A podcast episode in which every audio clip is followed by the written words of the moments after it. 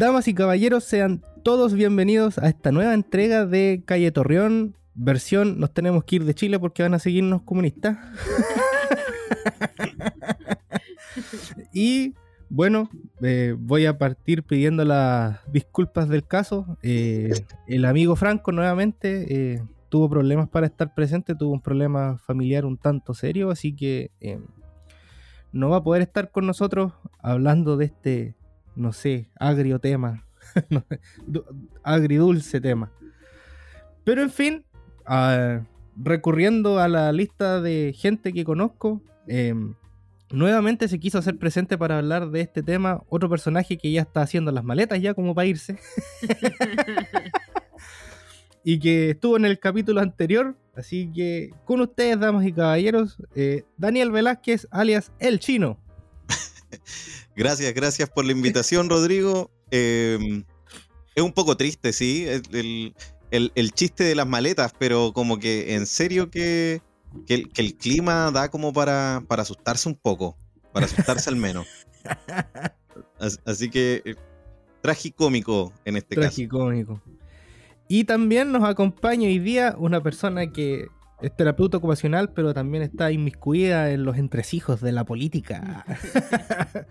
y que, bueno, también estamos armando aquí las maletas en la casa, ya tenemos una maleta de emergencia ya ya tenemos contactados los camellos, o sea, no, ¿cómo es que se llaman los que te pasan por las fronteras ilegal? Eh, los burreros, ¿no? Burreros parece, no me Pero bueno, aquí está también para dar su opinión sobre lo que, lo que pasó en estas extrañas elecciones. Eh, Nicole Paulete, ¿cómo estáis, Nico? Muy bien, muchas gracias, muchas gracias por la invitación. Eh, aquí estamos un poco, sí, con un sabor como un poco extraño. Eh, como dice Rodrigo, preparando las maletas, el, viaje, eh, proyectando más que nada, a ver qué, es lo que se avecina y qué es lo que va a pasar en la vida. Todos los comunistas instalando Duolingo para aprender inglés.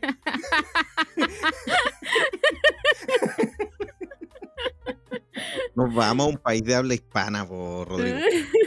Sí, pues bueno, en España nos van a abrir, nos van a abrir con los brazos abiertos, pues bueno. Mucha, si yo me fuera a España sería la raja, porque en realidad terapia está como más avanzado en España y en otros países, pero. Pero no sé, no sé, no sé qué tan, qué tan mejor estaremos allá. Así, pues, oye, bueno, eh, yo creo que la introducción ya está. Un. puta, un complejo escenario para los que somos de tendencia izquierdosa o zurditos, como le dice alguno. Y una sorpresa. Puta, no, sé por dónde partir. Esta vez es un. un. un atado de, de enredos. Pero sí, yo creo que, em, hay que hay que partir quizás por los datos más relevantes, así como más a más grueso modo. Pues. igual hubo una buena participación ciudadana, no la que tuvo el plebiscito, que yo creo que de ahí igual se puede sacar un poco de conclusiones. Pero, sí. Hay harta gente votando, que eso es como lo, que, igual eh, se quería lograr. Ahora, igual es como el. ¿Cuánto era el. ¿Qué porcentaje de gente de.? Puta, mira, para llevarlo así como números reales, así y redondeando nomás, porque el dato así duro, duro, duro, lo voy a buscar para, pero para, agilizar la conversa. Eh, redondeando para abajo, votaron 7 millones de chilenos. Y mm. para el plebiscito, redondeando para arriba, creo, votó 7 millones y medio. Así que son 500 mil. Mm. Faltaron 500 mil votos con respecto al, plebiscito. Así es. No, y, lo, importante también de leer es que eh, lo que cambia no es tanto el nivel de participación. Creo que ahí se han mantenido. Igual ha habido un descenso desde el apruebo rechazo al de convencional constituyente, por supuesto un descenso muy, muy grande hacia primaria, eh, pero, pero no es el grado de participación lo que, lo que choca un poco del día de ayer, sino que es como la tendencia del voto gira tanto de un escenario donde se pensaba que la izquierda iba a tener más posibilidades hacia la expresión de una derecha radical que no aparecía y que incluso tiene más votos que el rechazo en su momento. Entonces, eso es lo que cambia bastante el panorama eh, a aquellos que nos gusta un poco leer los escenarios electorales, los números, eh, podemos ver que si, si, había una tendencia en las dos o tres elecciones previas, eh, hoy día el escenario cambia abruptamente y es muy difícil leer cuál es la perspectiva real que está teniendo el chileno a la hora de decidir por su voto en política. Eh, qué es lo que está escuchando, a qué le está siendo oído, porque es muy distinto el relato que implicaba el estallido social y sus posteriores elecciones con lo que, con lo que ocurrió ayer electoralmente. Incluso Chile Vamos eh, se constituyó como una fuerza muy grande también en el Parlamento y en el Senado.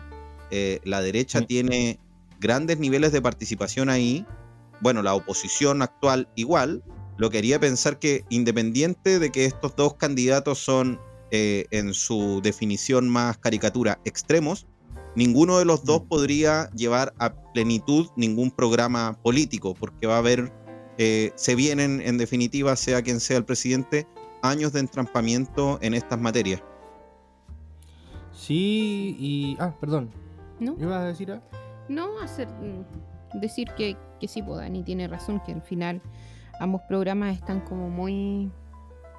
Yo creo que muy polarizados ahora. Eh, yo pensé que con el último debate Cass iba a perder un poco más de, gente. Pero, pero en realidad concuerdo con el Dani, no sé bien por qué la gente está votando. Eh, eh, hoy día conversaba en mi trabajo con la señora y les decía, porque pensé en algún minuto que quizás no habían ido a votar, entonces en forma de, de conversación nomás, eh, les pregunté, ¿y fueron a votar? Sí, me dijeron algunas, otras no. Ya, y, se informaron cómo, cómo, eligieron por quién votar. Y me decía, no, por lo que sale en la televisión. Y yo decía, chuta, sí, pues eso es bien básico y en realidad es la única plataforma en donde se podría haber conversado un poco más con referente a los programas. Eh, que, cada uno planteaba eh, fue el debate y en el debate igual yo siento que no fue tan informativo desde ese punto de vista. o sea, em, se entramparon más en, discusiones como desde... Peleas personales. Sí, cosas, cosas como, no, tú estabas en esto, tú dijiste esto, tú dijiste lo otro, cuando en realidad esas no eran las preguntas, de hecho contestaban a veces hasta cualquier cosa cuando se les hacían las preguntas y pasaban después a otro tema. Entonces, el debate igual no es que haya estado mal planteado. Lo que yo digo es que al final se fue un poco de las manos porque ellos contestaron al final lo que quisieron contestar nomás. Entonces, no sé en realidad cuáles como cuáles serían como las perspectivas en base a que a la votación que viene porque en realidad no sé bien el, eh, por qué la gente está votando de cierta forma. Em, chuta, bueno, hartas cosas se desprenden de, de, de estos primeros de estos primeros lloriqueos zurdos. Eh, eh, lo primero, claro, el Congreso en general se fue corriendo un poco para la derecha hasta el punto que quedó algo equilibrado. Em, con el tema de los senadores sobre todo y bueno, los diputados, bueno, entraron unos, salieron otros, pero finalmente quedó como, como al medio la wea, como que ninguno tiene mayoría, pero con respecto al Congreso anterior, eh, sí se corrió un poco para la derecha el, el Congreso. Eh, el tema de, de cómo influyó quizás la propaganda política en televisión, sobre todo, puta, yo sabéis que igual pensaba eso, pero igual la, candidatura de Franco Parisi no pasó tanto por la tele. No, no hay que desmerecer que si bien sacó un, porcentaje, 10 puntos menos casi que Boric, no fue una mala votación. Y él prácticamente, porque a debates no asistió, la propaganda de lo de la franja era lo único que tenía así como a disposición de la televisión. Y todo el resto fue por redes sociales. De hecho, él ya había tenido un, un pololeo con las redes sociales en su campaña anterior, que ahora se materializó un poco más porque evidentemente ah, eso fue el 2013, pues ya pasó harta agüita bajo el puente. Entonces, claro, las redes sociales es una, una, buena plataforma para poder mostrarte y Franco Parisi claramente lo dejó así claro. Y lo otro es que te tienes que saber mover muy bien en el territorio. Porque Parisi igual dio patas en la raja en el norte. Mm. Y esa wea yo creo que nadie se la esperó así.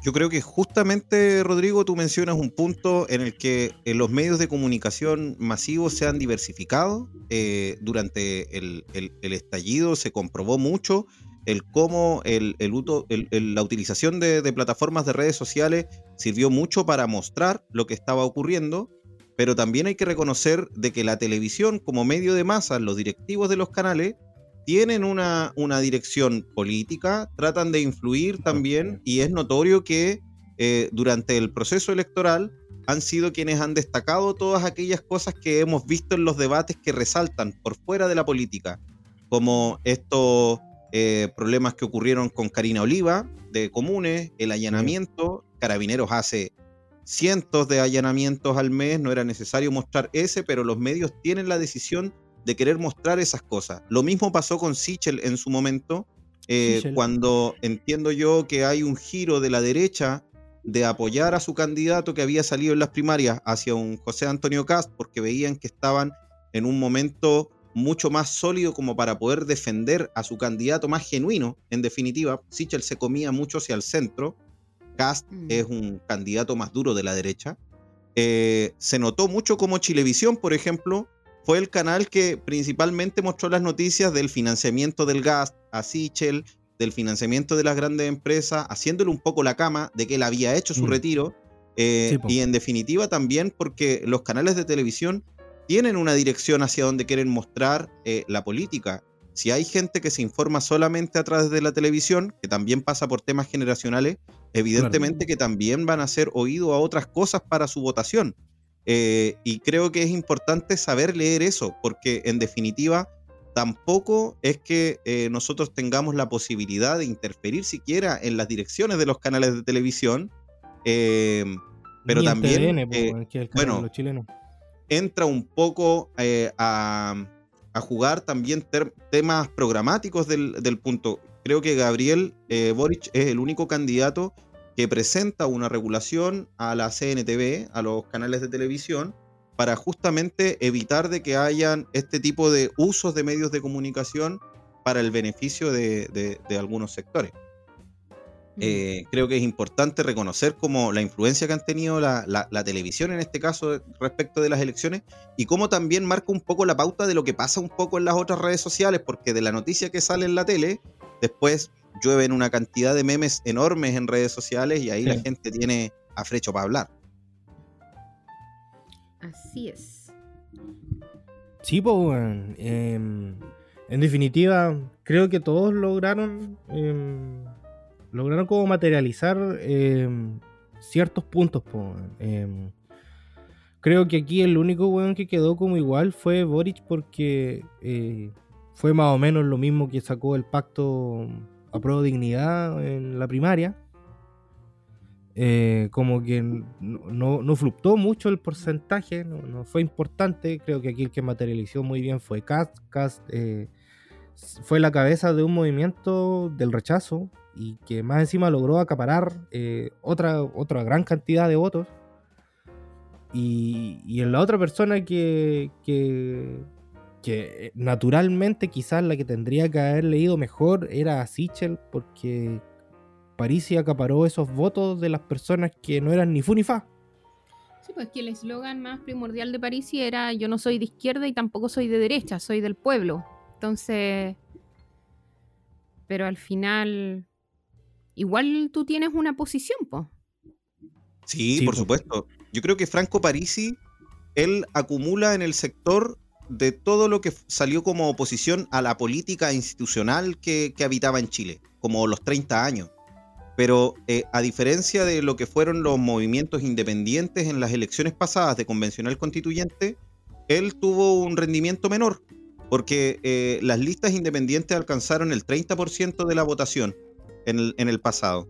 Mm. Eh, y Franco Parisi con este mismo relato antiderecha, antiizquierda, que en realidad tenía un poco de despolitización, no era el mismo relato que estaban tirando las candidaturas independientes. Eh, pero yo, llega a abarcar un 13,5% que es menos de la mitad de lo que esos independientes habían logrado en su momento.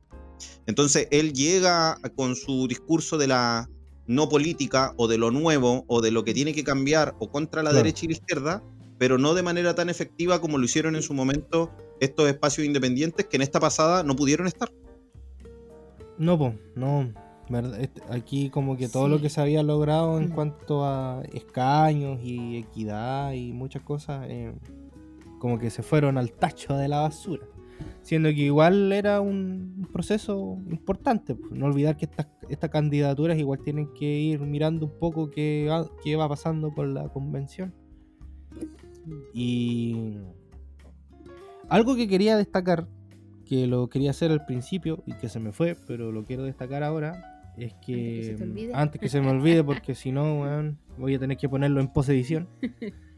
Em, la institucionalidad en Chile está quebrada desde los cimientos, Desde el abrazo de Maipú que esta weá viene mal porque ¿cómo se te ocurre dar un abrazo con un puro brazo? Esa weá no puede ser.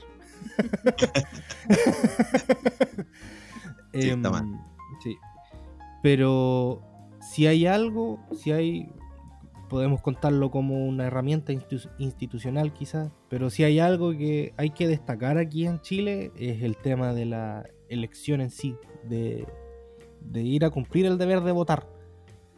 Porque mm, en muchos otros países, bueno, uno tiene que mirar para el ladito nomás, eh, siempre se pone en duda lo que se vota, los vocales de mesa, el cómo se ah, cuentan los votos. la legitimidad del proceso. Sí, porque si bien es cierto, uno va a votar, eh, uno va con la tranquilidad de que no le va a pasar nada a tu voto. Así como que tú sabes que tu voto va a estar reflejado en el, en el, candidato o candidata que tú elegiste. Entonces, hay poquitas cosas en la institucionalidad en Chile que hay que destacar, pero yo quiero destacar esta por, por sí, porque eh, no es malo tampoco. Si, mm, sí, pues en comparación con otros países, nunca se ha cuestionado, por ejemplo, ah, no, es que ganó este porque quizás hicieron entonces. Ni Estados Unidos puede hacer elecciones tranquilos, pues lloran todo el día, lloran. Eh, pero lo que sí, hay, tampoco hay que dejar de, considerar que igual hubieron problemas en estas votaciones. O sea, porque siempre se han cerrado las mesas a las 6, 7 de la tarde. Y hubo, creo que en Santiago, unos sectores que a las 10 de la noche la gente todavía votaba. Ah, pero. Entonces no. no... Yo en realidad escuché así como a la pasada al día siguiente, hoy día en la mañana. Sí, Eso es súper interesante destacar, de hecho. Mm. De hecho, el CERVEL, eh, justo para esta elección, cambió gran parte de sus vocales, hubo una, una especie de renovación. Entonces, los mm. vocales que llevaban dos o tres veces, que habían venido de la elección pasada, o pasaron ahora que hubieron hartas elecciones en conjunto, digamos, las de convencionales constituyentes, las comunales, las de convencionales, eh, justo en esto saltaron y podíamos ver en la tele a algunos jefes de, local eh, defendiendo la idea de cerrar la reja a las personas que, exigían su voto, como en la polémica, y que claro, era evidente, en la misma tele lo mostraban, que se estaba también violando un, derecho. Eh, que está establecido legalmente, más allá de las reglas o de las normas que tenga el CERVEL para su proceso electoral, eh, en la ley se establece justamente un procedimiento en la cual esas personas tenían el derecho de votar. Eh, también hay unos algunos seguidores de Franco Parisi, del Partido de la Gente, que están reclamando que hubo fraude electoral. es una polémica un poco más pequeña, eh, no, no, ha aparecido tanto porque en realidad tampoco es que fuera determinante para el resultado. Eh, pero en lo otro, en que hay también una violación del derecho de las personas de ejercer su voto, sí es grave, creo yo, y el CERVEL debiese para la segunda vuelta asegurar que todos esos procedimientos sean según lo que establece la ley y que no hayan personas que queden fuera de su derecho de sufragar cuando están cumpliendo con lo que la ley establece. Sí, bueno, yo creo que hubieron, en Santiago por lo menos, habían cosas como desde lo técnico eh, que se pudieron haber resuelto previo a esta, a esta elección, pero en Santiago viene pasando eso hace tiempo. De hecho, con el tema de las vacunas también habían cosas que, cosas técnicas que y de fácil resolución que tú puedes haber previsto y haber resuelto para antes que llegue la gente a, juntarse o a choclonarse en un eh, lugar específico. Yo acá en Valdivia no sé, pero a mí me tocó votar en la escuela 39, que es la de las ánimas. Y anduvo súper expedito. De hecho, habré esperado como una hora más o menos yo eso lo encuentro expedito, no sé. Pero en Santiago hablaban de horas. problema, tía. Sí, lo que pasa es que a diferencia de la. de la. Mm, eh, cuando fue la convención, eh, las votaciones para las personas, eh, claro, ahora dejaron hacer las filas adentro. Entonces, por lo menos a mí me tocó hacer una fila adentro y de ahí una fila cortita más adentro del recinto. No nos tocó hacer las filas fuera, fuera del colegio, como fue para la oportunidad anterior. Y bueno, ahí me salvé yo jabonada de la fila porque en realidad estaba embarazada, entonces como que me vieron y me hicieron pasar. Qué bueno, qué bueno. Al patriarcado, al patriarcado. A mí me tocó votar en la escuela España y sí llegué un poco quemado porque la fila se hacía afuera y adentro, pero la más larga era afuera. era afuera, sí. Sí, yo recuerdo que para la convención fue igual. Yo hice una fila afuera de la cual me sacaron y me hicieron entrar y la de adentro era más corta. Pero ahora fue eh, como en la parte del patio, pero entre la reja y en la entrada al colegio en sí. Entonces había sombra, había techito, todo el asunto. Entonces no, por lo menos para mí no fue tanto. Y de hecho en un rato como que sacaron sillas, le entregaron sillas a la gente. Entonces no, sí estaba un poco... Había como temas pequeños de organización, pero como muy leves. Por ejemplo, que de adentro gritaban así como de la mesa, no sé, pues 15, entren cuatro. Y la gente llegaba y oh, entraban como 12 o 15. Y de allá los mandaban de vuelta. pero ese es un tema logístico en realidad y que tiene fácil resolución. Es falta que alguien se pare afuera y diga ya cuatro de este, cuatro del otro, ¿cachai? Como cosas súper súper leves. Quizás, yo, por lo menos donde me tocó votar a mí. Quizás cómo estaba el tema del, del personal CERVEL, porque quizás tuvieron eh, un, personal acotado, no sé.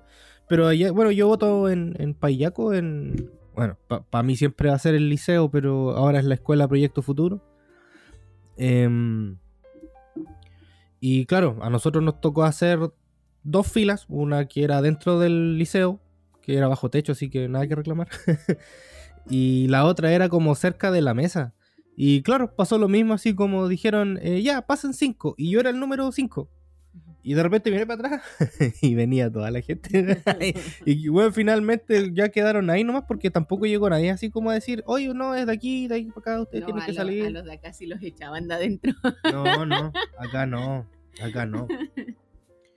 Em, chuta, bueno, fue, fue un proceso bien, bien extraño. Yo creo que todos íbamos con. O sea, creo que para ser justos, todos sabíamos que o por lo menos era mi sensación, eh, que Boric y Kast se iban a disputar la segunda vuelta. Eh, yo esa weá la tenía más o menos clara. nunca, nunca pensé que quizá. Ahora, con ese porcentaje. sí, es que, por ejemplo, no sé, nunca pensé que París, yo pensé que iba, París iba a sacar un poco más eh, votos que Artés nomás, y yo creo que se iban a disputar así como. Yo pensé que la Proboste iba a ir en ese lugar. Claro. Em, por, el, por el peso en realidad del partido en el cual pertenece, pero. Claro. Pero bueno. Em, el podio me sorprendió harto. Eh, bueno, Artés creo que fue el único que estuvo en el lugar que todos pensábamos. creo que fue el único que. La única predicción que. Le, sí, la única predicción que le apuntamos. Em, pero. Sí, es complejo que, bueno, la DC ya es un partido totalmente quemado y quedó clarísimo ahora en, esta, en estas elecciones. Sorprendentemente, Sichel se, fue a la mierda abajo. Eh, Meo sacó el, Meo, Meo siendo Meo en, un, en una elección donde Meo no tiene nada que hacer. y, pero sí que Franco Parisi, el partido de la gente, que es el segundo partido más grande de Chile. Eh, eso, eso, le debe haber ayudado harto. Fue, fue, sí, fue, extraño. Ahora, el cómo se dispuso la primera preferencia, esa wea, porque bueno, finalmente ahora ya cuando ya el, el, conteo de votos ya está como relativamente finalizado, igual creo que yo creo que el viernes vamos a tener datos más duros, pero si bien es cierto, fue estrecha la, la, eh, la, diferencia entre uno y otro, igual no, yo creo que nadie pensó que Cast iba a ser la primera preferencia, así como que... Ahora, yo creo que eso igual se vio influenciado un poco con lo que fue pasando con, con el Frente Amplio esta última semana, sobre todo con el tema de, de la, de la postulante gobernadora de, de comunes, pues, o sea, eh, yo creo que todos hemos, eh, lo que hemos dicho todos, creo que el Frente Amplio siempre ha sido el, el partido o la coalición que se ha ido en contra de, estas malas praxis de la política y que finalmente su carta más fuerte políticamente hablando como partido que iba a disputar un cupo senatorial de la región metropolitana sobre todo eh, haya caído en esta mala práctica que esto, porque si bien es cierto, en este, en este reportaje que hizo Zipper había mucho más gente y más partidos involucrados, como que tú leías los nombres y decías como, ah, el Rojo Edwards, ah, Orrego, como que tú decías, ya, sí, esto bueno. Es normal. sí. Eso es normal, ya lo sabíamos.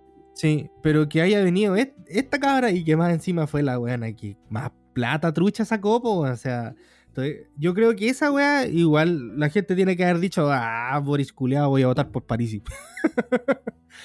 Pero, ojo, yo creo que eh, hay, hay que tratar de leer. A mí me cuesta un poco interpretar de si realmente lo que le afectó a Boric, porque también estamos suponiendo que algo le afectó, o sea que antes tenía más votos que los que sacó realmente. Tuvo un descenso después de lo que le pasó. Quizás también, como decía Nicole al comienzo, en el debate, eh, Cast bajó, lo que significa que quizás antes tenía un poco más de adherentes, no sé. Hay que tratar de, leer estas cosas. Eh, siempre van a haber eh, muchas interpretaciones. Hay veces en que los árboles no dejan ver el bosque. Y por ejemplo, a Karina Oliva tampoco es que le haya afectado tanto. Si bien no integró, como muchas de las apuestas de apruebo dignidad a nivel nacional, creo que no, a pesar de tener un candidato presidencial con mucha impronta y con un buen resultado, en definitiva, porque 25, 26 puntos no deja de ser, eh, mm, el resultado en sus parlamentarias no fue tan bueno. Y de hecho, Karina Oliva siguió siendo la candidata senadora con la votación más alta de su lista. O sea, no es que le haya pegado directamente a ella el caso, pero en efecto puede haber tenido sus repercusiones porque los medios lo sacaron como una noticia. Mm. Hubo allanamiento y ese tipo de cosas. Eh, y sobre todo frente a, un, a una prueba de dignidad, digamos, frente a Amplio más Partido Comunista, que eh, permanentemente ha cuestionado esas prácticas. Entonces esa falta de, coherencia eh, puede tener, tener un, un castigo importante. Castiga, castiga. Sí, pero viendo, viendo el resultado en, general, yo creo que eh, entre Sichel, Proboste y Parisi no hay algunas variaciones leves, pero no salen tanto de la norma porque habían varias proyecciones que los tiraban entre el 2 y el 12% a los tres. Eh, tampoco Meo. Meo creo que estaba en el 7% de todos en la cabeza. Artés eh, en el último lugar con baja votación pero en, efecto lo que causa sorpresa es cómo las dos primeras mayorías se distribuyen. Porque si bien se pensaba que Gabriel Boric podía ser la primera mayoría, así como venían las elecciones, mm. eh, también es cierto que los votos de Cast, de Sichel y de Parisi suman más de un 50%. Eh, y por las declaraciones que todos esos candidatos han dado, parecieran tender sus votos en segunda vuelta hacia una derecha. ¿Ya? Ojalá, yo espero que el proyecto de la gente no sea solamente su cabeza, digamos, como, como París y como el, líder o el dirigente actual. Eh, porque si bien es cierto, hay un relato muy marcado contra la derecha y la izquierda, Parisi no tiene mucho donde esconderse porque él, tanto en sus programas, tanto en sus propuestas, que no pareciera ser el foco de concentración de las personas para decidir su voto, eh, él también tiene una experiencia previa en donde en la segunda vuelta de la elección pasada terminó apoyando a Sebastián Piñera. Eh, él ha mostrado en todo su actuar político una tendencia mayor hacia la derecha que hacia la izquierda. Y, en ese sentido, el que sean tres buenas mayorías que saca, digamos, Cast, Sichel y, y Parisi, eh, pareciera que si es que la segunda vuelta no gana Cast, eh, podría ser algo muy ajustado. ¿ya? Eh, la proyección que había de que Boric iba a ser el presidente, que podía ser en segunda vuelta, pero que en primera ganaba, pone en entredicho realmente el resultado y hoy día no sabemos quién puede ser el próximo presidente. Sí. Bueno, hoy día en la mañana salió eh, hablando la, eh, la abogada de Parisi, la vocera, que es abogada. Em, y claro, ella daba a notar que como la gran diferencia que tenía con, respecto al programa de Boric era el tema de las AFP. Porque ellos plantean un modelo que es en base a, a una réplica del modelo canadiense. Y claro, hacía similitud o alusión a que, a que el Boric en realidad con el modelo de la remodelación de las AFP no era como muy acertado eh, y dio como a entender entre líneas y que incluso quedaban como con más cercanías con respecto al, programa de, de Cast. Pero, pero no sé, no sé, es que en realidad habría que ver, preguntarle a alguien que votó por París. ¿Por qué, es lo que está viendo la gente? sí, esa, es una buena pregunta. yo conozco gente. Debo pensión igual que él. Ah. Yo conozco gente. corazón por París. Yo conozco gente que votó por él, pero que yo los conozco y son como de un pensamiento más de izquierda, entonces no ahora no me cabe bien por qué votaron por, por París, entonces habría que, que ver. Yo creo que no todos esos votos, si es que él dice no voy a apoyar la candidatura de, de Cast, eh, de Frentón, no creo que todos sus votos vayan para, para Cast. No creo. Porque como te digo, conozco gente de izquierda que votó, que votó por él. Sí. Con pensamiento de izquierda, no que haya militado o que milite en un partido de izquierda. Efectivamente, yo creo que eh, ese es el gran trabajo hoy día para ambas campañas. Yo creo que ambas están tratando de llevar adelante su estrategia de cómo obtener la mayoría de votos en la segunda vuelta, pero hay que saber leer como sociológicamente uno a veces se concentra mucho en su posición o en la de su círculo, de sus redes, como para leer el escenario global. Pero no toda la gente está leyendo lo mismo ni están escuchando lo mismo. ¿Qué están realmente escuchando esas personas que votaron por París y que votaron por Cast, eh, que votaron por Sichel, por Proboste? Son preguntas que todo el mundo se está haciendo hoy día porque en definitiva, en, el eslogan o en el global, es claro que los programas no son los que están decidiendo estas materias. Si durante el estallido, por ejemplo, como volviendo nuevamente a esa fase de nuestra reciente historia, eh, salían muchos, eh, muchos panfletos contra las AFP para que se acabe ese sistema, eh, buscando también derecho a la salud, a la educación. Cast ni Parisi representan en, sus programas ninguna de las dos posturas. Defienden un sistema que es el que ha estado imperando en los últimos 30 años. Eh, entonces, oh, eso es lo paradójico. Como en lo global, eh, las posiciones o los programas presentados realmente en este escenario presidencial no se condicen con lo que socialmente nos ocurrió hace un tiempo. Eh, qué es lo que está escuchando realmente la gente. Ahí, por ejemplo, yo creo que hay un tema súper importante en que eh, los medios se han concentrado en, algunas polémicas, en, temas de corrupción, la derecha vuelve a enfocarse nuevamente en la delincuencia, eh, en el narcotráfico, no sé si lo han escuchado antes, pero en todas las campañas previas de la derecha ha ocurrido, ocurrió con Piñera 1 y Piñera 2.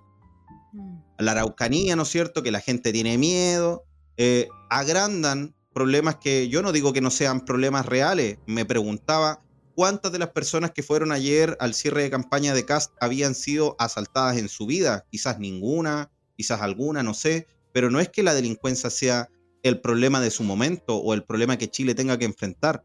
El estallido mostró que habían otros problemas que sufríamos muchos chilenos, el endeudamiento, la falta de salud, pensiones indignas, eh, y yo creo que ahí está el fuerte fundamental. Eh, he visto eh, en, algunas intenciones dentro de la campaña de Gabriel de tirar un poco hacia el centro, de buscar los votos de Yasna Proboste para la segunda vuelta. a pesar de que si sumamos los votos de Yasna Proboste tampoco le da. Pero, pero hay un mundo importante que es el que se expresó en el apruebo, que es el que salía a la calle, que es el que tenía estos otros problemas que no son los que la derecha te está instalando a través del espacio electoral, em, como las rejas o la zanja, no sé, eh, hay algunas cosas ahí que parecen como de un juego, mm. eh, pero que eh, ninguna de las otras candidaturas está pudiendo conectar con eso. París sí conectó con una parte. ¿Qué ocurrió ahí? Todos lo están tratando de leer, para dónde se va a ir el voto. Es un escenario, la verdad es que aparte de que, de que es sorpresivo en el, en el resultado, eh, es, muy es muy estrecho y es muy posible para ambos lados de poder ganar. O sea, em, con respecto a lo que dice, claro, el, Dani, em, a ver. Primero, yo creo que la gente que salió a, la calle como con este eh, sentimiento en común, es un sentimiento que tú dices, no, la FP está mal, la FP está mal. Pero es distinto a cuando tú te sientas a pensar y dices, ¿cómo solucionamos esto? Entonces ahí, porque claro, mucha gente te puede decir que la FP no le gusta, ahí ¿Cómo está formulada? Pero eso no quiere decir que vayan a optar por, un, por una opción como Boris, ¿cachai? Porque al final todos están hablando, todos hicieron una modificación eh, supuesta a la FP dentro de sus programas. Eh, Pero eh, al final la gente, claro, dicen todos que es como el eslogan, es como lo primordial, lo general. Por ejemplo, cuando hablaban de, inmigrantes, todo no, es que los inmigrantes, que el problema de los inmigrantes, claro, todos abordan inmigrantes, pero todos lo abordan de una forma, de la solución de una forma distinta. Entonces yo creo que ahí es donde se incurre un poco que claro, la gente dice, no, pero es que toda la gente que salió a las calles a marchar, ¿por qué no fue a votar? Y yo no creo que no haya salido a votar. Yo creo que ellos salieron a votar por lo que ellos creen que es lo mejor para, para su postura. Pero en base a lo que vieron en la televisión, en base eh, a una solución superficial, porque igual yo creo que Cass tiene un manejo televisivo eh, bastante populista, por así decirlo. O sea. Es bien hábil. Sí, bien hábil. Sí. Cuando, cuando tú ahondas, porque él dice, no, es que los inmigrantes es importante entregar una solución. Claro, todos estamos de acuerdo en entregar una solución, pero por mi cabeza nunca se me ocurriría hacer una zanja. ¿Para qué? Para que la gente caiga y se muera ahí. ¿Qué onda? Entonces, uno dice, cuando uno ahonda en su programa, uno dice ahí, no, pues esto no, no está bien. O sea, por lo menos para mi pensamiento, no sé si será el pensamiento del, resto, pero de que hay un problema de inmigración, lo hay. Em, yo creo que aquí el punto, y eh, siempre, siempre ocupo el mismo argumento porque creo que es el argumento que como que cae así al medio. Em, la política nunca va a apelar a, la razón, sino que más bien al sentimiento. Entonces, em, claro, si tú comparas un poco lo que te cuenta Cass de lo que cuenta Boric eh, en cuanto a inmigración, por ejemplo, ya que estamos hablando de inmigración, ahora, entre paréntesis, no, no le va a servir de nada la zanja a Cass porque los haitianos son negros, entonces van a pescar una garrocha y van a saltar. Ah, ¿Para qué van a pescar si tienen su garrocha? Sí. en fin. Eh, Van a agarrar vuelo nomás.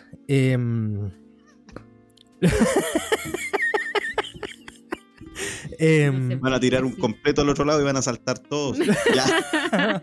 un Super 8. No, se pasaron. Em, Lo que pasa es que, claro, cuando Cass habla de inmigración, ataca al sentimiento de las personas que sienten que la inmigración está mal porque los vienen a quitar el trabajo y porque cobran más barato y porque. No sé, em, entonces, claro, el, el, discurso de él es hablar un poco al ataque de eso, apelando mucho ruido y poco contenido. Entonces, eh, fuera, es como el eslogan de, de Trump cuando vamos a hacer grande América de nuevo. Me importa un pico que contamine el mundo, me importa un pico que hay que echar mexicano, me importa un pico, me importa. Vamos a hacer. Esto es como lo mismo, ¿cachai? Em, entonces, claro, la gente eh, se ve tocada por esto porque seguramente son temas sensibles eh, para ciertos sectores políticos. Em, eh, sobre todo, igual cuando se habla sobre la discriminación, un poco yéndonos como para otro lado, el tema de, no sé, pues de las comunidades LGBTQIA. Em, la, la, mujer, sobre todo, como, como institucionalidad, como institución, quizás, em, aborda estas temáticas de manera un tanto. Son populistas, pero el cómo entrega el mensaje es lo importante. Pues a ver, aquí yo creo que todos van a decir, ¿cómo se te ocurre comparar a Kass con el fascismo? Pero es cosa de ver los discursos un poquito de Hitler nomás. Así como que el loco, poco contenido, pero harto sentimiento. Entonces la gente se para, sí, weón, sí. Después, bueno, después todos sabemos lo que pasó. Pero. eh, es como eso, ¿no? Como, como que el loco te pega en el, en el, en el cocoro y después tú decís, sí, sí, tienes razón. Y después cuando te ponía a analizar, decís, chucha, en realidad así no era. Pues. Cuando eh, él propone fusionar los, los ministerios, uno dice, porque él lo, lo cuenta así como un gran, un gran hecho. Así como, si fuera a llegar así. Yo voy a, voy a fusionar los ministerios para fortalecer la figura. Y yo quedé así como, ¿cómo se supone? Porque una lógica para mí básica, cada ministerio tiene un fondo de recursos. ¿Cómo yo voy a fortalecer si fusiono dos ministerios? Voy a tener menos plata. Así que si los separo. Por algo se separó y se hizo el ministerio aparte para ah, obtener recursos directos. ¿Y cuánto porcentaje de gente cuando escucha esa propuesta se hará la pregunta que tú te estás haciendo, Nico? Porque también pasa, y ellos lo saben, que hay gente que no se lo va a cuestionar y que pueden ganar su voto directamente por eso. Tipo, es que a, eso voy al sentimiento. O sea, el loco dice, voy a reducir los ministerios para reducir el gasto fiscal. Y la gente se queda con eso, pues. Ah, sí, pues. Va a reducir el ministerio porque va a haber menos gente trabajando ahí. Entonces, sí, voy a reducir el, gasto fiscal. Pero el beneficio que hay detrás de esa mm. entidad, igual. Imagínate lo pobre y lo poco y escaso que se ha podido hacer. Eh, en pos de prevenir, por ejemplo, temas de violencia, temas de, violencia de género, eh, educar a la población se ha hecho súper poco porque los recursos son agotados. Imagínate si lo fusionas. Sí, pues. Aparte, que hay un librito que se llama El arte de la guerra, que tiene un capítulo que se llama, se llama Divide y vencerás, pues, bueno. Ah. Oye, hablando de eso, como de la propaganda política, yo creo que Cast eh, se saca un 7 en propaganda política. Vota 2, vota CAS, vota 2, vota CAS. Sabe, eso. El loquito rapero que sale la canción. Ah, oye, y, ¿sabes qué? Ese es un rapero que entre, el mundo del rap, porque hay un mundo del rap, ¿cachai? Sí, eh, es súper rechazado porque se vende como el rapero facho y la verdad es que la imagen del facho no pega en ninguno de los raperos, ya como en términos de identidad, ya puede haber alguno, pero, pero él ni siquiera, Síganlo en su Instagram, búsquenlo, no tiene ninguna weá. Y le pegó al palo con esta canción, ¿ah? ¿eh? porque salen todas las redes en TikTok. Pero además, si uno se va como un poco a estudiar, yo también me voy a poner ñoño, ya que Rodrigo se sacó un libro. yo, eh, si, uno se va a buscar los principios de la propaganda nazi, ojo, yo no lo estoy diciendo porque Cast sea nazi, es una polémica en la cual yo tiendo a pensar que, eh, que sí, un poco sí claro que sí. Pero si uno se va a, esos principios de la propaganda nazi, ese momento histórico, político de la Segunda Guerra marcó un antes y un después para la propaganda política y para la publicidad. Los principios de Goebbels, que es quien dirige la, propaganda nazi, eh, se ven en las propagandas, en los comerciales publicitarios, en las campañas políticas. y en todos los elementos que utilizó el nazismo en su momento, la simplificación para hablar en sencillo respecto de las cosas, la vulgarización, tratar de pescar eh, un sector complejo, difícil de describir, pero todo asimilarlo a simbolismo, como lo hicieron los nazis con los judíos, es lo que hace Kast de repente con los mapuches, es lo que hace agrandando problemas como eh, lo, que, lo que ocurrió, desgracias por supuesto, desgracias que ocurren eh, en ciertos momentos, como lo que ocurrió con esa casa que se quemó, y la lleva a extrapolar el que las rejas de las ventanas, que necesitamos más cárcel, agrandan un problema justamente para llevar adelante su política. Eh, si uno estudia principio por principio, búsquenlo nomás, los principios de Goebbels van a notar que están todos bien preparados en la campaña de Kast. Y a contrapelo, la campaña de Boric pareciera tener un relato que le habla a la gente que viene de, eso, del, movimiento estudiantil, del Frente Amplio, gente con, con, una mentalidad distinta, que le gusta la idea de estudiar los programas, que son, que fueron o estuvieron cercanos a alguna militancia en algún momento. Creo que es un relato demasiado complejo para que lo, que la gente quiere escuchar, para los problemas que, quieren ver. Porque como decía la Nicole, eh, quizás esa gente que salió a las calles iba con una gran bandera contra las AFP, pero eh, había mucha diversidad respecto de qué podemos hacer con las AFP o qué podemos hacer con las pensiones.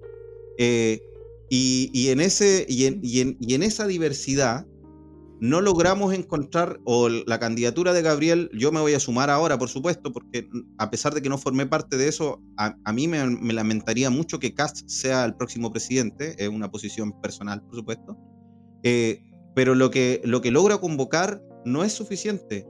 No están mm. tocando la fibra de la gente con la cual decide el voto. Eh, yo veo mucho en redes sociales, por ejemplo, que la gente se preocupa de temas eh, que son prácticos. El cuarto retiro, por ejemplo, es un tema que no ha sido tan fuerte en el escenario electoral, pero que divide, porque Cast está en contra y Gabriel está a favor. Eh, entonces, también la derecha ha buscado, los medios también, la forma en la cual las debilidades políticas que ellos tienen respecto de este momento no se muestran tanto como sus fortalezas. Y en la propaganda lo revientan mucho. O sea, Cast tomando cerveza en TikTok, puta el weón buena onda, weón.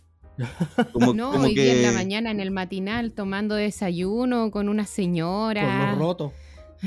de una Sí, no, y las señoras ahí, no, es que casi, y casi, casi. Y yo decía, no, porque al final eso es populismo nomás, pues sí, tú sabes que eso es para manejar, para que la gente quede con la impresión de que es un personaje em, cercano a la gente.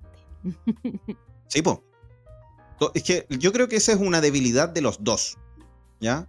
Porque creo que la realidad que vivió Cast durante toda su vida y la realidad que ha vivido Boric durante toda su vida no deben estar muy cerca de lo que vivimos el común de las personas. Mm. Ahora el tema es cómo sus campañas se presentan para hacer sentido a más personas.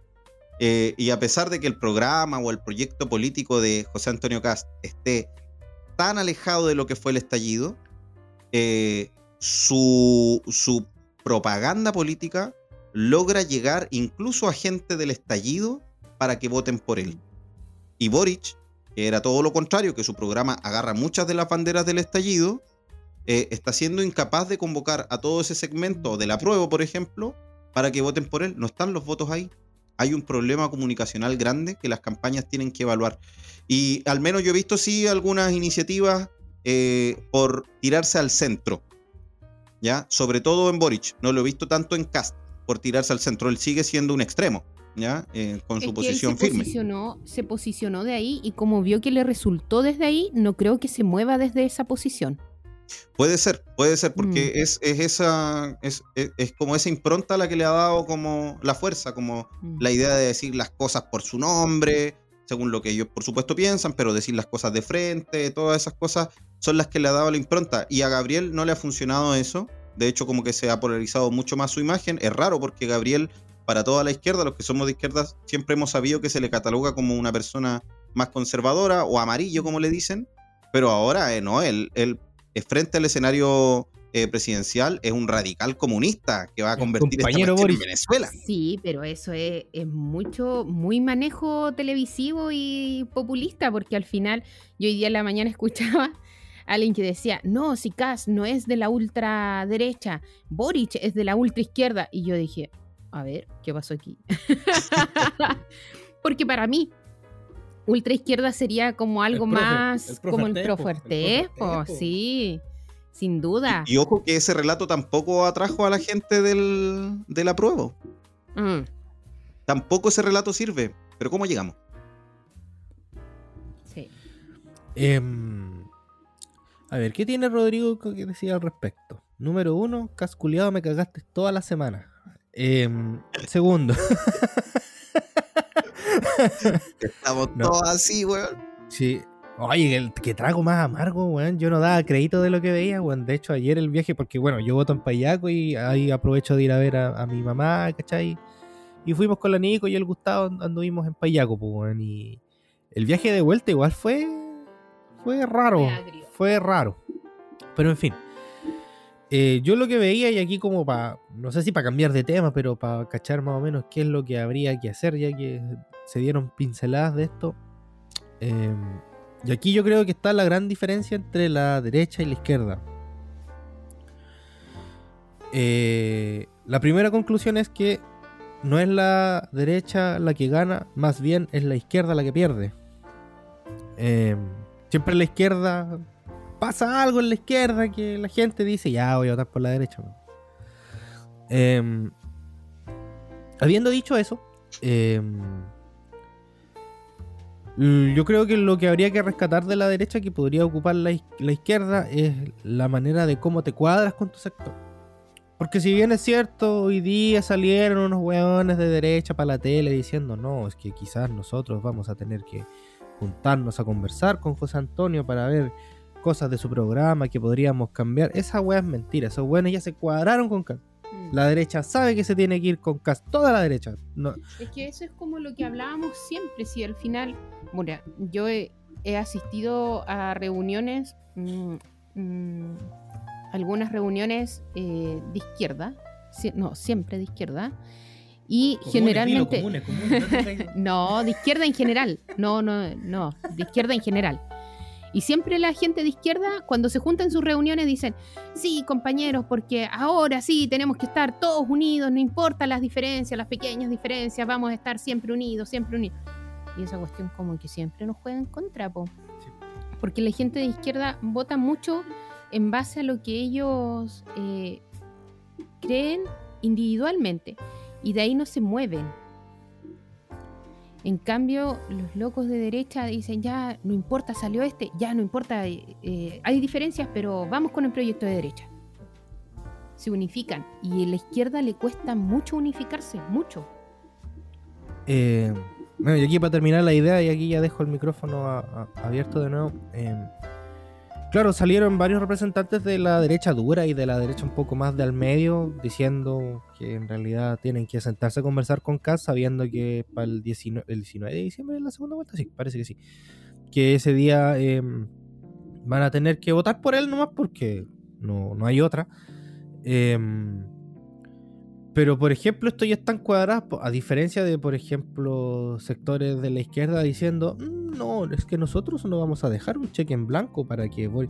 Weón, tienes a un representante de la ultraderecha parado ahí, súper bien posicionado, que está a nada de ser presidente. Eh, si la wea sigue como está, weón, Cast es presidente. Y yo creo que esa wea tenemos que posicionarnos todos desde ahí. Entonces, que salgan estos weones a tratar de negociar un pitutito, un puestito, un... Bueno, yo creo que aquí es lo que más interesa. Yo creo que la carga aquí la, se va a tener que nivelar en el camino. No, es, no hay tiempo para ponerse a zanjar weas que no van a resultar. Hay que empujar el carro de Boris para los que somos de izquierda. No será santo de nuestra devoción el weón. Es lo que tenemos. No tenemos nada que hacer.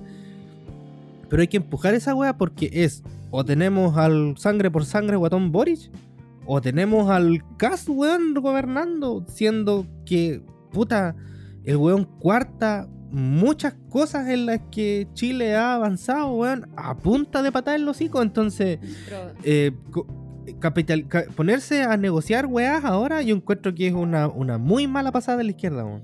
Yo creo que, o sea, nosotros conversábamos el otro día con, ayer con Rodri y yo le decía, eh, claro, si hubiese salido, por ejemplo, la Proboste en primera, uno dice ya son cuatro años de lo mismo, de cómo veníamos. Eh, si hubiese salido, no sé, bueno, no sé, pero alguien como simulado, o por ejemplo, si hubiese salido Sichi, ¿no? Sichel, Sí. eh, uno dice ya, como con- la continuación de Piñera nomás, po. Eh, no era tan mal porque al final eh, te mantienes ahí, no avanzas, pero te mantienes. Las jugadas de quizás iban a tener que ser muñequeadas igual como ha sido todo este tiempo de, de Piñera, ¿cierto? Pero, pero ahí se iba a poder hacer algo.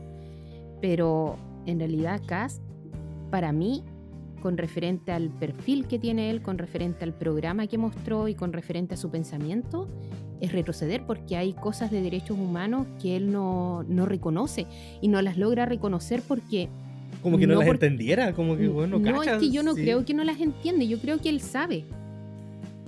Él lo sabe bien, pero lo maneja.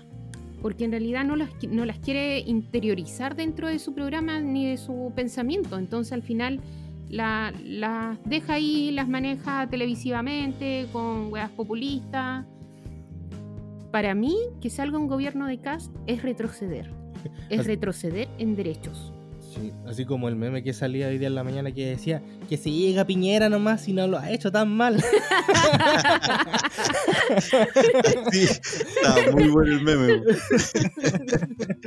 Oye, pero mira, yo con lo que decía Rodrigo estoy muy de acuerdo. Yo creo que la idea de negociar eh, por los distintos sectores que se expresaron electoralmente, digamos, no sé, si la DC quiere como intentar cambiar un poco el programa, yo creo que significa saltar una responsabilidad moral y política importante que le tenemos que cobrar a la DC. Porque si ellos se definen como centro izquierda, no es necesario que tengan que buscar negociar y sacar provecho para evitar que José Antonio Cast salga presidente. O sea, estamos hablando de un extremo muy grande. Si Jasna Proboste nos llama a votar por Gabriel Boric, aun cuando no cambie el programa, yo creo que es una falla importante de ellos. Importante. Pero además, yo creo que eh, el tema tampoco es tan programático para ellos. Y creo que eso es un riesgo también para lo que pueda pasar si es que Boric, no sé, juega sus cartas, negocia algunas cosas y pasa a la presidencia. Que es que hay muchos de estos sectores eh, de la concertación, de la concertación, no solamente la DC, digamos el PS, digamos el PPD, eh, que van a buscar negociar no el programa, sino que ministerios o cargos. El Frente Amplio, todos saben que tiene un déficit importante en eso, porque la cantidad de, de los cargos presidenciales que designa el presidente o cargos políticos de confianza del Estado son muchos, son varios cientos. Yo el otro día estuve haciendo un reencuentro de todas las autoridades que tienen que definir regionalmente, por distrito, por comuna, y la verdad es que de esos cientos, ¿cómo los va a llenar el Frente Amplio? Eh, es como difícil de pensar. ¿Cómo los va a llenar el Frente Amplio si es que la concertación negocia sus cargos? Ya no es tan difícil, pero ya no es tan cambio. Entonces ahí, claro que genera, genera un problema, porque eh, no solamente eh, puede hacer una negociación exitosa, sino que además, eh, en caso contrario, remando para el otro lado, puede llevar a que el proyecto también fracase. Y, y yo creo que sería como muy lamentable en ese aspecto que la candidatura de Gabriel buscara esos votos que tendrían que llegar solo, buscar a decirle a la DC, ¿sabes qué? Vamos a negociar esto para que en efecto voten por mí y no salga a la extrema derecha, que parece un relato ilógico si uno lo presenta así, sino que tiene que buscar cómo tocar la fibra de todo ese sector que votó por el apruebo, que se movilizaba, por ejemplo, y que no está votando por él hoy día. Es hacia ahí donde se tiene que cambiar su discurso, es hacia ahí donde tiene que buscar eh, una propaganda más efectiva, que toque las cosas que a la gente le están haciendo sentido hoy, que Parisi pudo llegar y que Artés no, por ejemplo, como para ponerlo en, ese, en esa dicotomía, incluso desde la perspectiva de la izquierda, una izquierda por más radical que se muestre, o por más a la izquierda, o por defenderse más como izquierda, no es necesario que consiga esos votos, no están tocando la fibra ahí con ese relato tipo Artés, sino que hay que buscar una forma en la cual esas personas que sí se movilizaron que no necesariamente se identifican con la izquierda, que sí votaron a prueba y que sí quieren cambios, sigan un programa que está más afín con esa idea, como el de Gabriel Boric. ¿Cómo se logra eso? Ya ahí es difícil. Lo primero, sortear la negociación con los viejos partidos, porque ahí, incluso sumando esos votos, no gana. Hay que irse a lo, a lo, a lo esencial, donde obtener más votación, que es lo que necesita para pasar a la segunda vuelta. De la segunda. Mm, sí, pues porque, bueno, hay que considerar que votó el 47% del padrón, una cosa así. Entonces, entonces, igual queda ahí un 53 importante que hay que salir a buscar. pues. Entonces ya por ahí igual va. Pero creo que las alianzas políticas igual son importantes en la política. po. Eh, y sí es importante de que esas alianzas se hagan rápido. Así como hoy día la derecha ya estaba hablando de alianzas. Po. A horas de la, de la primaria. Entonces, eh, claro, eh, están ahí como que la izquierda todavía no se pone de acuerdo porque todos quieren agarrar una pieza, una pieza, ¿cachai? Así como que... Entonces, finalmente, eh, mientras no se resuelva eso, va- van a seguir dando como ese, ese mensaje de, de inestabilidad, quizás. Sí, importante que Boric considere desde la DC hasta el Partido Comunista en algún posible gobierno, porque Dani ahí dar el punto, por el Frente Amplio no tiene como mierda llenar los cupos. po. De hecho, yo creo que ni los ministerios lo puede llenar el, el- el Frente Amplio. Entonces, eh, desde ahí hay que recurrir a lo que tenemos a mano nomás. po. Y, y yo creo que la DC igual lo hace como a sabiendas de, po, o sea, dicen, no, que mejor nosotros vamos a negociar para ver si agarramos unos puestitos y ahí recién le vamos. Weón, yo ni siquiera, yo si fuera, no sé, militante de la DC y viene Boris y me dice, apóyame, y yo veo que el otro candidato es de extrema derecha, le digo, amigo, démosle no. De hecho, vos- De hecho, la derecha yo creo que lo tenía arreglado antes de la primera vuelta. Ayer salió, no sé si les pasó a ustedes, yo me quedé hasta como las 2 de la mañana con tragedia, viendo la tele, como sapineando, tratando de proce- procesar esta cuestión. Y entre tanto, tanto buscar, me pillé con Pepa Hoffman hablando en la, en la tele. Y ella decía que, bueno, como que entre, entre que no sé si estaba hablando ella genuinamente o le estaba copiando un poco el relato al PS, que estaba diciendo que iban a apoyar sin condiciones a Gabriel. Ella dijo lo mismo y al tiro el periodista le dijo, oye, pero el programa de Sichel, que era el candidato que, que tú apoyabas, es muy distinto al, al- al programa de Cast. O sea, el PS no tenía candidata, digamos. Paula Narváez había salido hace tiempo del rodaje. Es más Mm. entendible que el PS lo diga frente a la candidatura de Gabriel porque no tiene un programa encima No de la mesa. no. Pero, pero Pepa Hoffman no, no, no, no pidió nada del programa de Sichel para darle el apoyo a Cast. Y eso es porque, en definitiva, miren los números nomás. La derecha no estaba cuadrada detrás de Sichel. Mantuvo No, y de hecho bajó su votación respecto de la primaria. eh, y Cast sacó muchos más votos que todo Chile Vamos durante su primaria.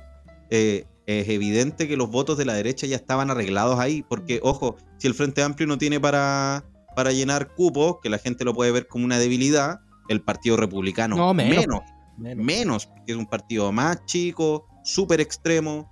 eh, seguramente estas cosas ya estaban previamente conversadas. Eh, aquí mismo en, en la región de los ríos, vimos como todos los candidatos de la derecha terminaron subiendo, y seguramente en todo Chile, los candidatos de la derecha eh, a la parlamentaria o a las senatoriales que en su momento, que, que son de Chile Vamos, que uno entendería que estaban apoyando a la carta de sus primarias, todos se cuadraron previamente con Cast antes del resultado. Ena von Baer salía con Cast. Sí, po. Mm. Sí. Así que. Bueno, es un. Está complicada la cosa para los que somos zurditos que queremos todo regalado. Em, Ojalá no corten el IFE, no, si sale cas, weón, nos van a hacer a devolver. yo no quiero trabajar. ¿Cómo voy a van a comprar hacer- mi copete? Cada- Vamos a. Oye, la gente mira esa cuestión igual. Hoy día conversamos y me decía, no, pero es que igual el IFE lo dio Piñera. Así como- y yo le decía, sí, pero lo dio. rigor. Lo dio cuando, cuando estaban sacando las plata de la FP, po. Chucha, y le no- estamos cagando el negocio a mi hermano, Sí, weón. po. Démosle nosotros plata, weón. ¡Suelta las lucas! Sí, weón. No, si aquí había lucas. Oye, Briones. estábamos guardando para el periodo más Sí. crítico. Oye, Ah, Briones, weón, abre la billetera, ¿no?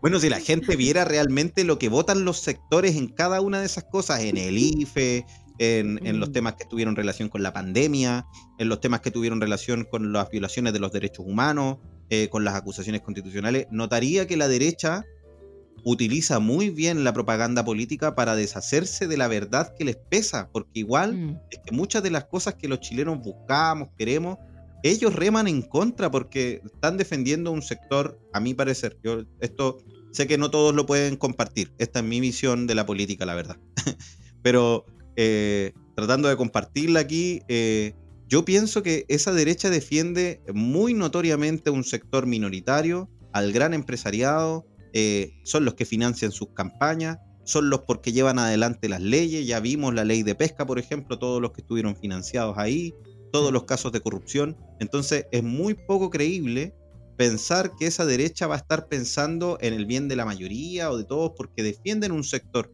pero cuando operan políticamente en el Parlamento, en las votaciones, son capaces después de ocultarlo tan bien como para que la gente no se dé cuenta que en realidad este huevón por el que estoy votando es el que no quiere que yo saque mis fondos de pensiones. Y esa es una voluntad mayoritaria de los chilenos por, por recuperar. Independiente si estáis a favor o en contra de la AFP, devuélvanme mi plata. Es como el, relato eh, más mm. común en esa cuestión. Entonces, eh, saben muy bien defender eh, una realidad distinta, una verdad que no es real. Cuesta mucho también bucear y presentarle todo eso, todo ese mundo a la gente. Oye, fíjate que la derecha votó por esto en esta ocasión. Date cuenta por, a, quién están defendiendo.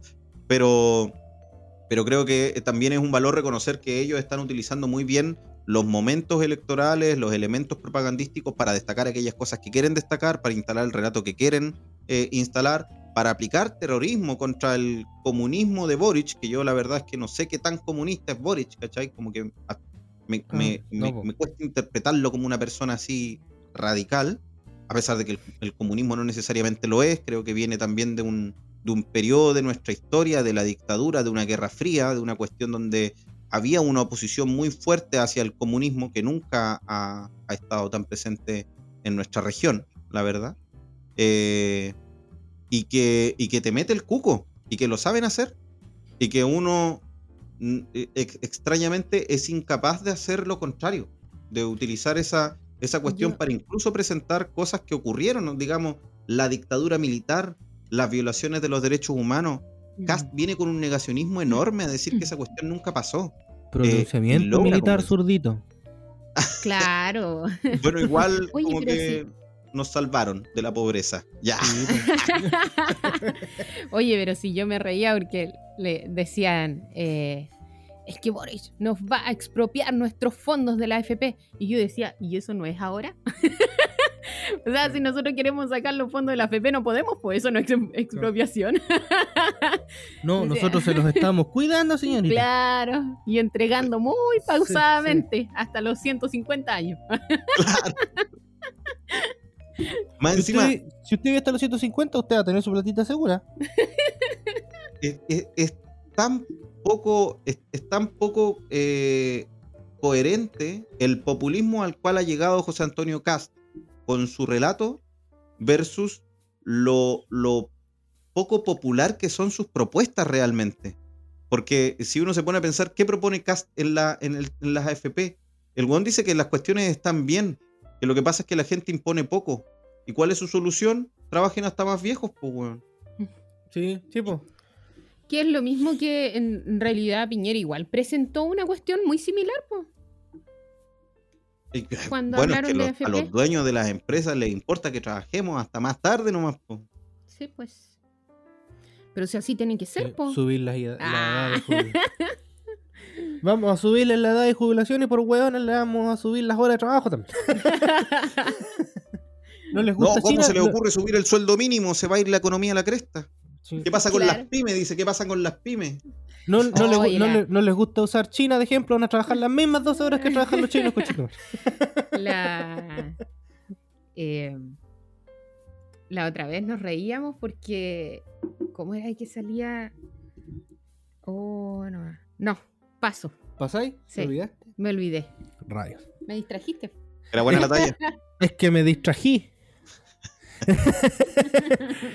Em, bueno, yo creo que este tema da para largo y tendido. Yo creo que aquí, para los amigos oyentes que son de derecha o de izquierda, más o menos saben para dónde va la cosa. Eh, aquí lo que importa es que tratemos de avanzar igual. Si está bien que a ti te caigan mal los inmigrantes, que querráis que las cabras no aborten, que querráis que la gente homosexual no se case ni, ni, ni se ni tenga hijos, ni ojalá que ni viva, weón, pero puta, pensemos un poquito más allá de quizás las convicciones, las convicciones propias, pues, hay estamos en un mundo, esta weá la digo siempre, weón, pero porque a mí, a mí me toca por, la carrera más que nada, por, la profesión. Estamos en un mundo súper globalizado donde no nos podemos cerrar al mundo porque si no nos vamos a ir a la mierda. Y votar, votar por las extremas, aquí ya voy a hablar de la extrema izquierda y la extrema derecha, es cerrarse al mundo, es una weá que eh, tenemos que ver bueno, veamos un, un, ejemplo de izquierda para no, para no ser tan penca con los fachos, pero es cosa de mirar Corea del Norte y cosa de mirar Venezuela. Países que están totalmente cerrados para el mundo, y que están en la caca, entonces, eh, finalmente no podemos llegar a eso. el nacionalismo así de fuerte como el que plantea eh, es cerrarse al mundo, es cerrarse a. Hay que salirse de la ONU, porque la ONU está puro guayando. Eh, hagamos mierda al mundo nomás, total, el calentamiento, global es mentira, así que démosle nomás. Eh, entonces, claro, son, son, son weas que hay que ver un poquito más allá, weón, y decir, puta, ya. Bueno, Boris no es, insisto, Boris no es de santo mi devoción, pero cuando desde las primarias para adelante dije, puta, no me va a quedar otro que votar por este weón, por un tema de, de continuar, pues lamentablemente votar por Daniel Jade igual era arriesgado porque la palabra comunismo está poco satanizada todavía, pues. Entonces... Yo creo que hubo una repercusión que en sí el eh, Apro Dignidad como bloque completo tampoco supieron leer en el momento en el que se volvió al antiguo esquema electoral con una dinámica distinta, ¿no es cierto? Ya no era tan binominal de la concertación con la derecha, sino que ahora era más, o sea, digamos, en, ese binomio, no binominal, porque el binominal era un sistema antiguo, pero en ese binomio de la derecha y la concertación podían, claro, ahora entrar ellos como una tercera patita, el Frente Amplio, eh, con el PC. Eh, pero sin embargo no se dieron cuenta cómo iba a repercutir el cerrarle la alternativa que habían abierto en su momento a los independientes, a que haya paridad, a que hayan cupos reservados para pueblos originarios. Hubo garantías democráticas que convocaron a un sector distinto a esta elección, eh, a, elecciones previas, perdón, que en esta elección o en esta pasada parecieran haber convocado más a sectores que buscaban eh, otra cosa, ¿no es cierto? Como eh, con, otra visión. Fue un sector mucho más conservador también el, convocado. Eh, creo que hay que ver que detrás del, voto que, arrastra eh, José Antonio Cast, yo, yo vi ayer algunos, algunas repercusiones en redes sociales sobre todo, que decían que increíble cómo un millón y pico, 900 mil personas que son las que votaron por, por Cast, no creen en que debiesen haber homosexuales o mujeres con, con derechos, digamos, como que, quieran avanzar tanto en el desprestigio, en la discriminación de esos sectores que han, que han obtenido a, fuerza propia, digamos, a, un montón de, de, aguante también dentro de lo que ha sido la historia, sus propias reivindicaciones de derechos. Y hoy día el que corran riesgo, la verdad es que eh, es, es preocupante preocupante, creo yo, para un, para un importante sector. Eh, está súper polarizado el ambiente. Uno ve en las redes sociales al tiro que hoy día empezaron, salieron a pelear en redes sociales. Está dura la cosa. Se nota. Eh, el, el, escenario va a ser muy distinto en esta segunda vuelta que la primera. ¿ya? Eh, ahora sí que está polarizado. y creo que es importante tratar de no caer un poco en, en, en ese juego, porque también creo que es parte de la identidad del chileno eh, esa, esa pachorra que agarra también cuando, cuando toma partido, cuando tiene una carta, cuando defiende una postura, cuando es cerrado, digamos, eh, y creo que ese debate de conflictos o de ofensas de un lado hacia el otro no va a convencer a nadie. Es más, lo único que va a hacer es seguir polarizando el escenario y mantener las votaciones donde están, que es justamente lo que no queremos. Al menos quienes estamos de este lado, que queremos que se revierta un poco la, la eh, toda la, elección para, para que Boric sea la, la mayoría principal en la segunda vuelta. Y, hay mucha gente que dice eh, en, el, poco convencimiento, porque es cierto que hay muchas dudas respecto de Gabriel. Ya tampoco es que nadie lo esté vendiendo como eh, la panacea o el mejor candidato de todos. De hecho, estamos diciendo que hay un desperfecto respecto de las garantías democráticas en esta vuelta que impidió que todos los candidatos sean eh, de un abanico más representativo de lo que es Chile hoy día. entonces, Gabriel no es no es el, mejor candidato que, uno pudiese eh, apoyar. Sí hay un nivel importante de rechazo por Cast, pero también hay gente que dice, no, yo no voy a hacer campaña por Gabriel, voy a hacer contra campaña contra Cast. Amigos, eso ya... No hay publicidad mala, Está bien, está bien, pero la contracampaña también llama al abstencionismo. Tampoco mm. es que convoque nuevos votos para, para que Cast no salga. Entonces hay que hacer algo más también hay que tratar de llamar a votar por un candidato que no es Cast, ¿ya? Hay que tratar de llamar en segunda vuelta para que voten por Gabriel. Esa es la idea. Sí. Esa es mi idea. Acuerdo plenamente. Sí. Hay que hacerlo. Y ahora me acordé de lo que iba a decir delante. dilo, dilo. Eh, yo me iba a reír porque eh, habla como de las libertades, de que el pueblo no pierda las libertades. Y yo decía, eh, como que las libertades que hemos obtenido, él está proponiendo que las perdamos, que, o sea, que se eliminen. Entonces yo decía. La libertad de los presos políticos de Punta Peuco. claro. Claro, eso, es, su rollo. Y es parte de su programa, si no es huevo. Sí, no, qué terrible. A esa libertad se refiere. Sí, pues. Tiene, tiene, tiene un, nuevo, una nueva polémica. Yo vi por las redes también que decían, oye, si gana Gabriel Boric, la gente se va a tomar tu patio por el derecho a la vivienda. Yo quiero decirle a la gente que escuchó eso y que lo puede creer un poco, que lo compra, que no quieren tu patio de ciudad de 3 por 6 metros. Están hablando del patio de los fondos de hectáreas, cientos de hectáreas que tienen otras personas en este país. Un eh, grupo minoritario. pero tampoco, si uno lee completo el programa de Gabriel Boric, en ninguna parte. Ninguna parte habla de eso. Lo que pasa es que tienen ese estigma en base, o sea, es como, mm, como esa campaña del terror, po que al final te dice, no, es que prácticamente va a pasar lo mismo que, que en Chile en el, en el pasado, así como, no, y la, sí, la izquierda va a dejar la caga porque se van a, Chile va a arder.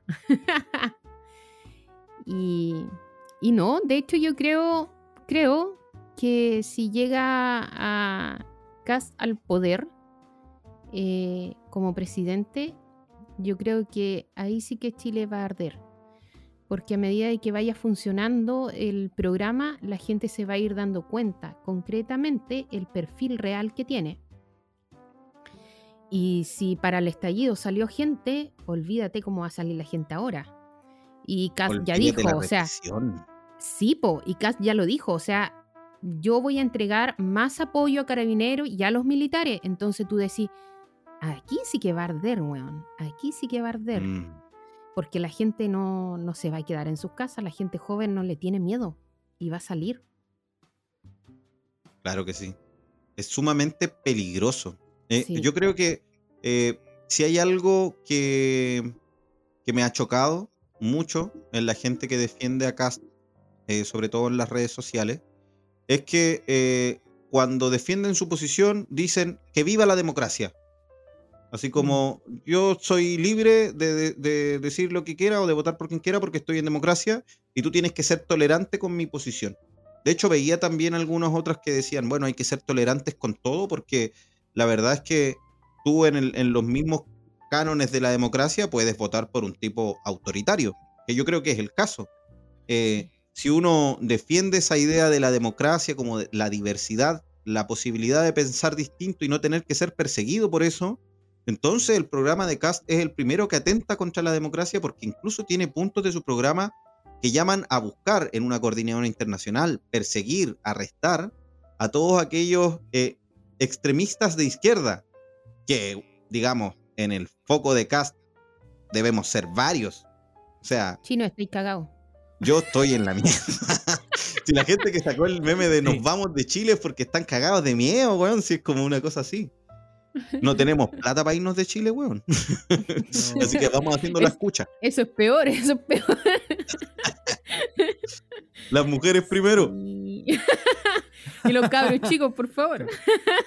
Bueno, yo, yo delante hice una encuestita en el Instagram oficial de Calle Torreón, en el que votaron 30 personas, así que muchas gracias a las personitas que se dieron el trabajo de votar.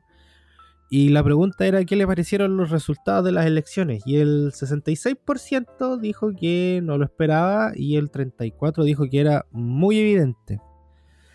Em, es cuático de interpretar ese, ese, ese dato porque... Sí, porque sobre todo el 34 que dijo era evidente, era evidente que pasaba Cast o era evidente de que Boric iba a quedar... claro, entonces... Pero si bien es cierto, creo que todos tuvimos un... La gran mayoría tuvimos esa... E, esa consternación de ver lo que había pasado en, en la votación y cómo, cómo estuvo. Así que, bueno, habrá que esperar. Hay que tratar de, de empujar un poco este carro para, las, para, para el balotaje final y, y ver qué, qué es lo mejor para pa Chile. Para Chile, para los chilenos. Ah, para Chile. Eh, así que esperamos que esto termine quizás de buena manera, por llamarlo de alguna manera. bueno, según el sector va a ser una buena o mala manera, pero yo creo que para nosotros va a ser una buena manera. Oye, invitar em, mucho a la gente a, seguir participando. ¿ah? Yo, mira, yo tengo mi, posición, sé que eh, es difícil tener una posición hoy día porque el escenario es súper polarizado y la verdad es que cuesta hablar de estas cosas cuando uno se abre a espacios incluso cercanos que tienen una posición distinta, porque es una discusión que da para el, para el conflicto. Yo creo que es lamentable como el, el, nivel de extremos al, al que llega, pero eh, creo que es súper importante tratar de buscar formas sanas de vivir esa democracia, de transparentar las posturas y por supuesto que la gente vaya a votar. O sea, igual, a pesar de que los números no varían mucho, eh, como cambió el padrón, la, abstención subió harto, subió mucho.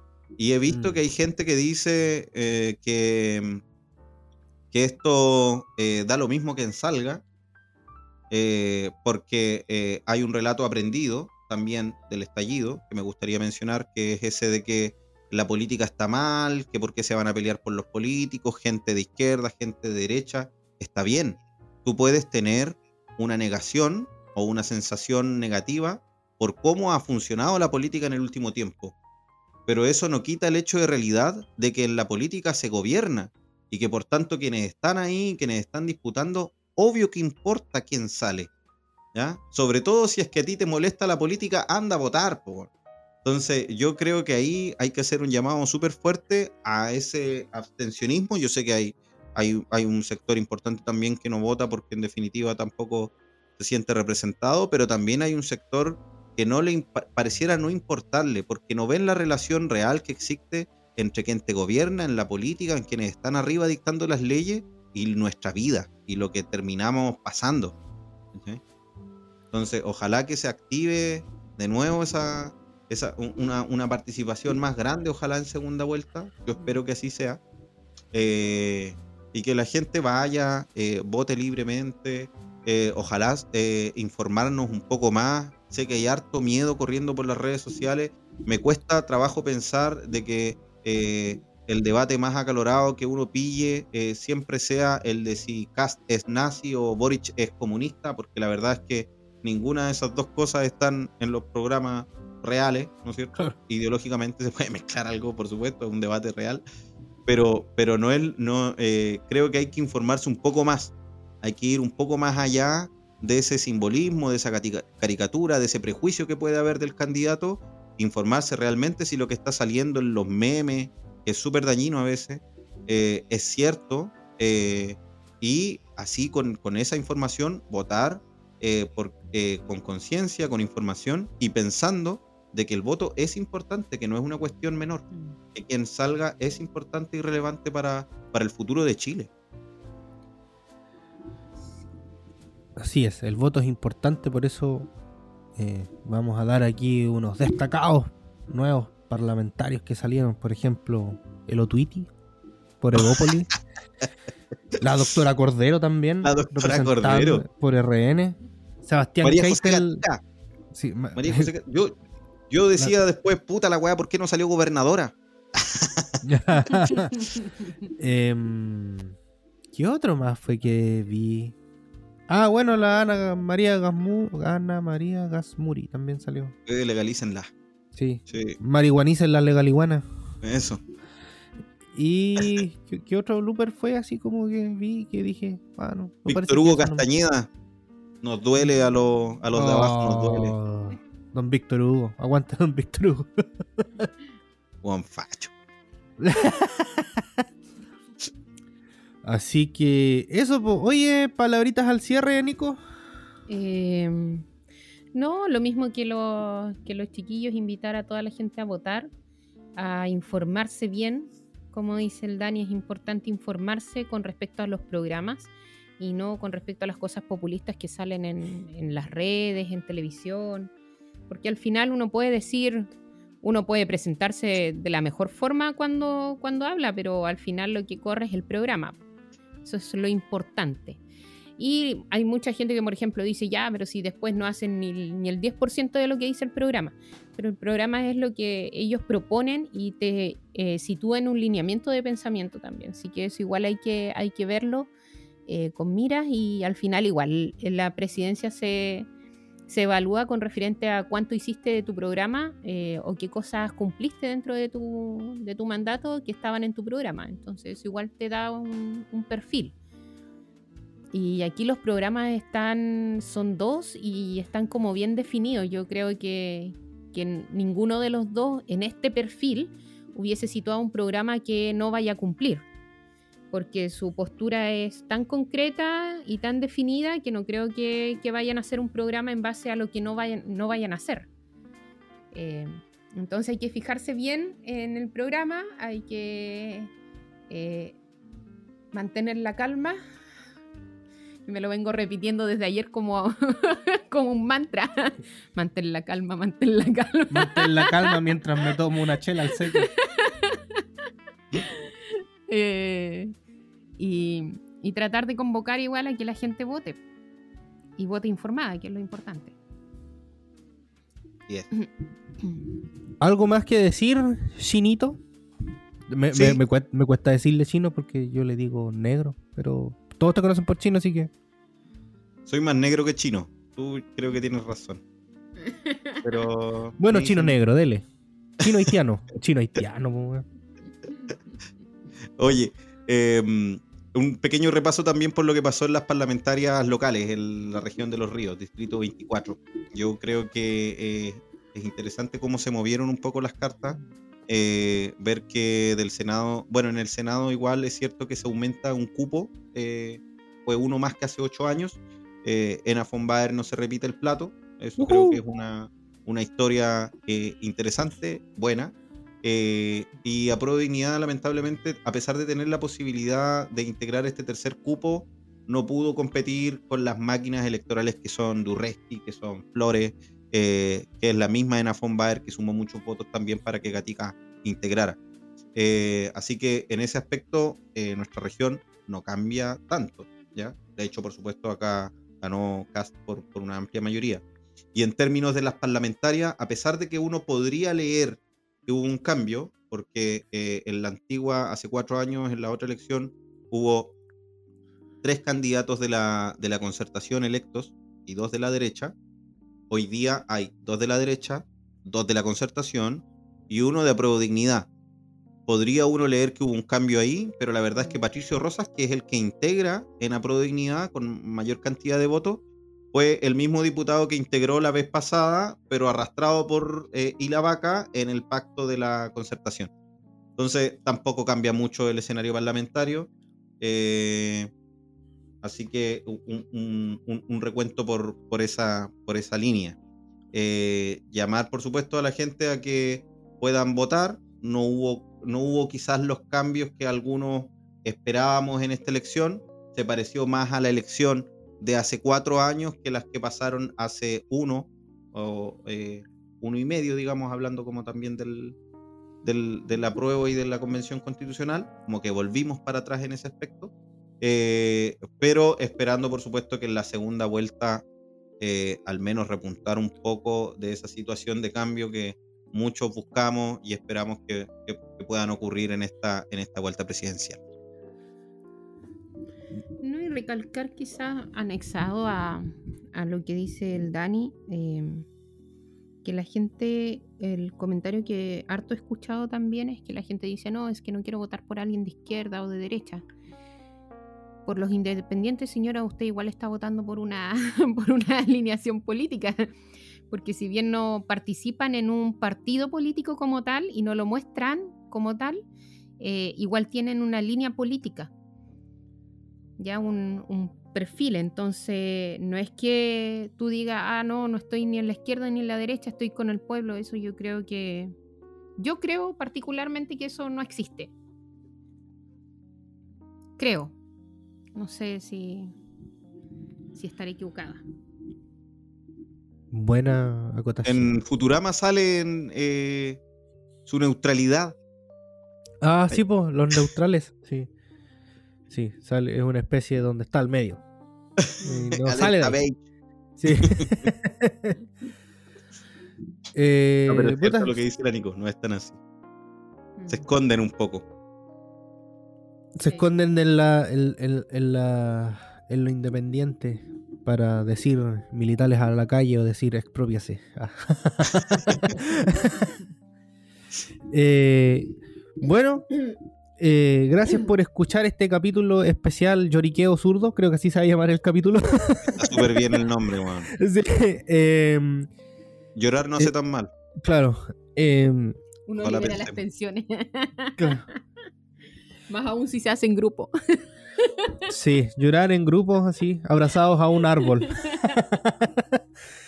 Bueno, eh, el spam de siempre, gente. Eh, no se olviden seguir la cuenta de Calle Torreón en Instagram. Ya somos 150 weones que estamos ahí, así que weones y weonas. Y eh, así que gracias por el apoyo en Instagram también.